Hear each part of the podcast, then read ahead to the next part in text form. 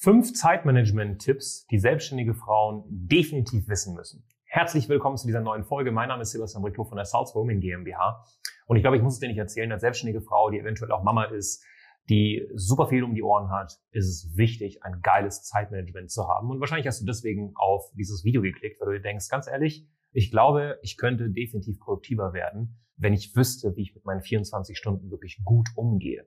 Und darum geht's heute in diesem Video, deswegen bleib bis zum Ende dran. Ich habe dir fünf Punkte mitgenommen, die wirklich sehr gut funktionieren. Deswegen lass uns direkt starten.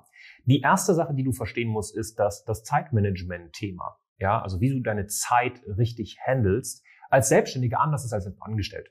Und das ist wirklich die erste Sache, die du verstehen musst. Da ist ein Unterschied. Okay? Das heißt, nimm keine Ratschläge an, ja, von Menschen, die nicht selbstständig sind, was das Thema Zeitmanagement angeht, weil das wirklich anders ist als im Angestelltenverhältnis. So, starten wir mit dem allerersten Tipp. Der allererste Tipp ist, geh weg von To-Do-Listen hin zu Prioritätenlisten. Und das ist nämlich so ein typischer Tipp, den du von Angestellten bekommst. Hey, mach dir eine To-Do-Liste. Mach dir eine To-Do-Liste. Nein, das ist als Angestellter in Ordnung, sinnvoll, als Selbstständiger absolut nicht sinnvoll. Weil wenn ich eine To-Do-Liste mache als Selbstständiger, dann heißt das nicht unbedingt, dass ich mein Unternehmen nach vorne bringe.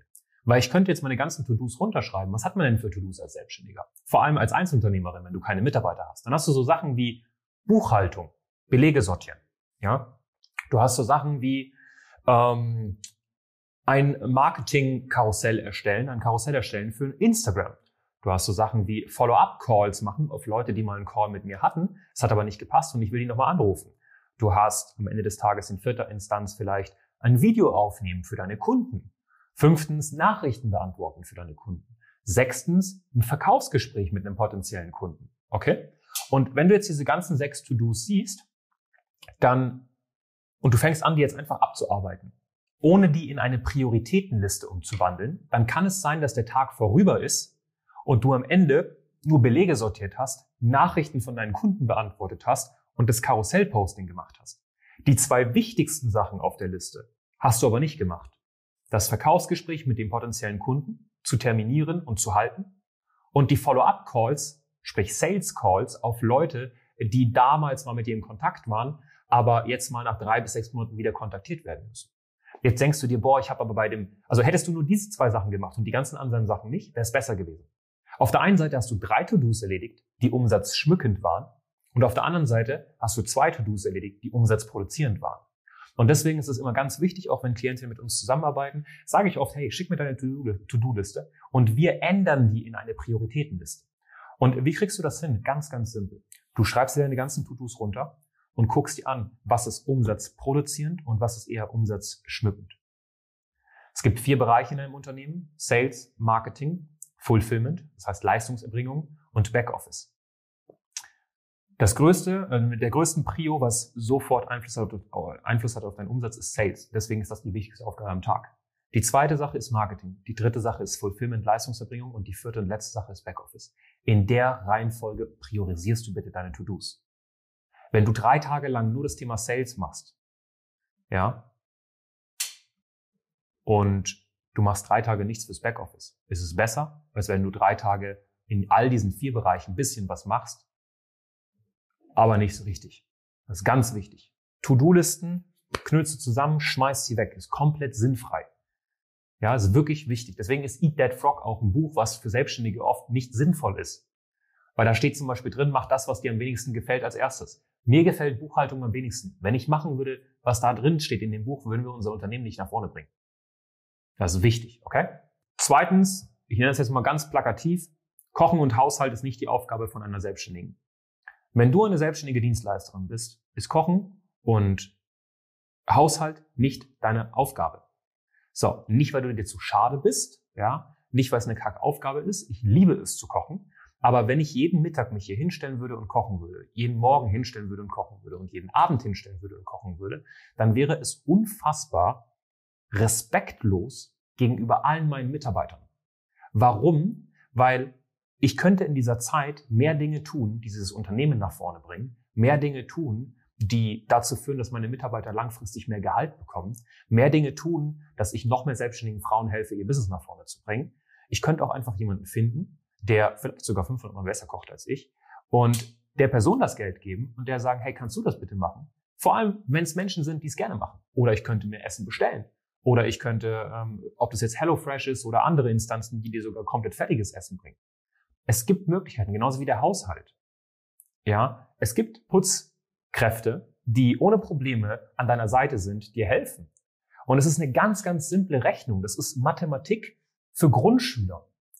Wenn du in einer Stunde, wenn du deinen Stundenlohn mal ausrechnest und du verdienst in einer Stunde, keine Ahnung, 100 Euro und eine Putzkraft verlangt die Stunde 20 Euro zum Beispiel. So, dann ist es dumm deines, deinerseits, drei Stunden oder von mir aus eine Stunde am Tag zu putzen. Weil du könntest in der Zeit viel, viel mehr Geld verdienen und du könntest die ganze Wirtschaft ankurbeln damit.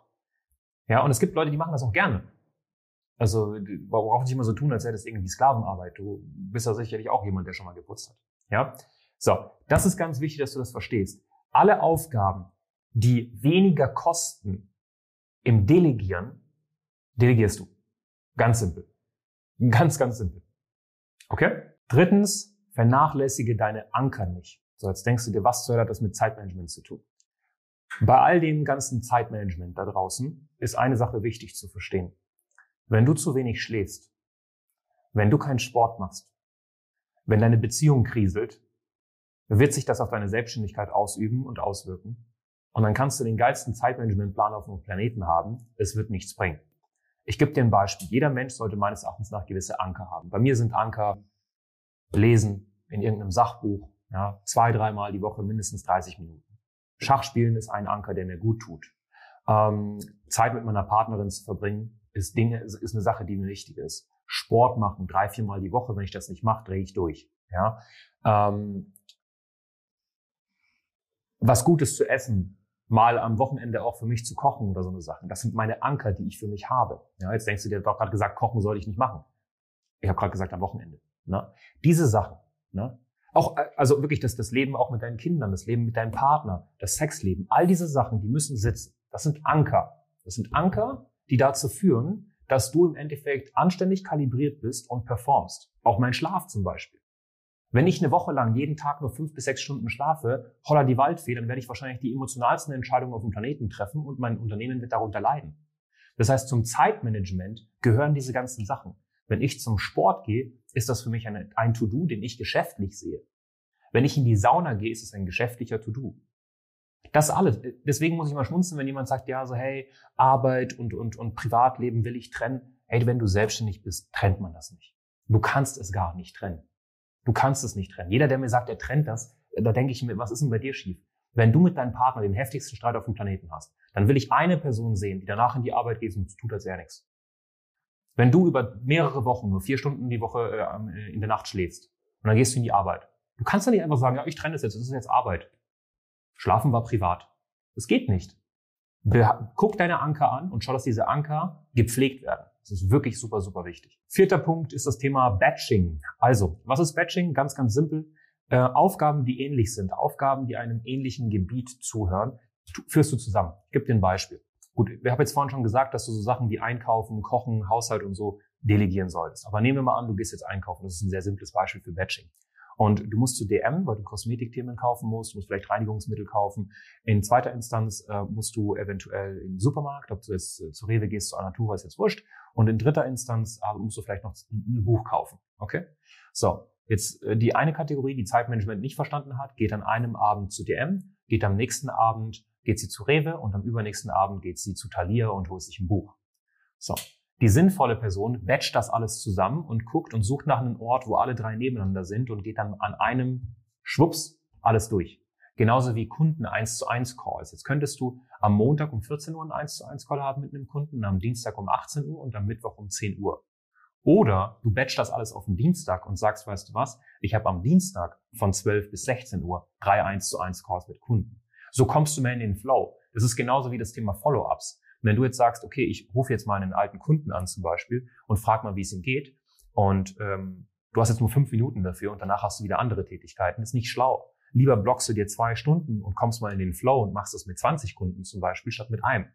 Batching ist ganz, ganz wichtig. Das heißt, Aufgaben, die ähnlich sind, führst du zusammen, sodass du in den Flow kommst und einfach effektiver bist. Fünfter Tipp, der meines Erachtens nach super wichtig ist, vor allem wenn du Einzelunternehmerin bist, ist arbeite mit einem Timer. Wenn du eine Aufgabe hast, eine banale Aufgabe, wie zum Beispiel ein Logo erstellen oder ein Thumbnail, ein Titelbild für ein YouTube-Video, wie dieses Titelbild, was du jetzt vielleicht hier gesehen hast, bevor du dieses YouTube-Video angeklickt hast. Jetzt kannst du, vor allem wenn du perfektionistisch veranlagt bist, theoretisch für so ein Thumbnail zwei, drei Stunden brauchen. Sinnvoller ist es, dass du dir selbst mal Kennzahlen gibst und sagst, okay, wie lang möchte ich mir geben für so ein Thumbnail? Sind es 10 Minuten, sind es 15 Minuten, ist es eine halbe Stunde? Wenn ich zum Beispiel eine Copy schreibe, also eine, einen Text für unseren Newsletter, dann probiere ich mir den Timer zu stellen auf 15 Minuten. Und in 15 Minuten muss der Newsletter geschrieben sein und abgeschickt sein. Wenn ich merke, ich brauche länger, lasse ich es sein.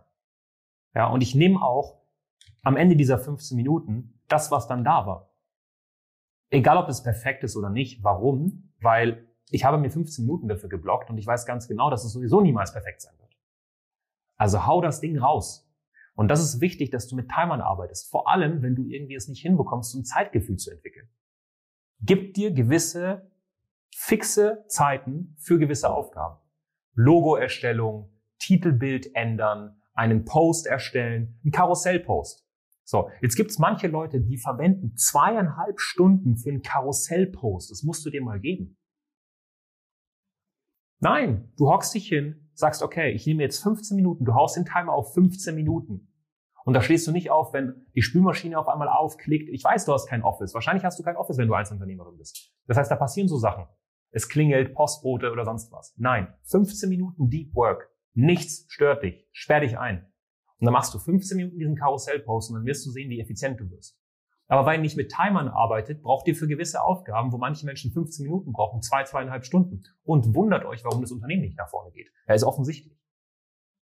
Okay? Und wenn du diese fünf Punkte beherzigst, dann, das ist die halbe Miete. Dann musst du nur noch anständig umsetzen und dann läuft der Hase. Aber ich sehe es ja immer wieder. Ich sehe es ja, dass diese fünf Punkte nicht beherzigt werden. Ja? Wenn du sagst, hey, das war jetzt eigentlich mal so richtig auf den Punkt gebracht, fand ich gut, hat mir mega geholfen, lass gerne ein Like da. Und ansonsten fühl dich gedrückt von oben bis unten. Ich wünsche noch einen wunderschönen Tag. Dein Sebastian. Bis zum nächsten Mal.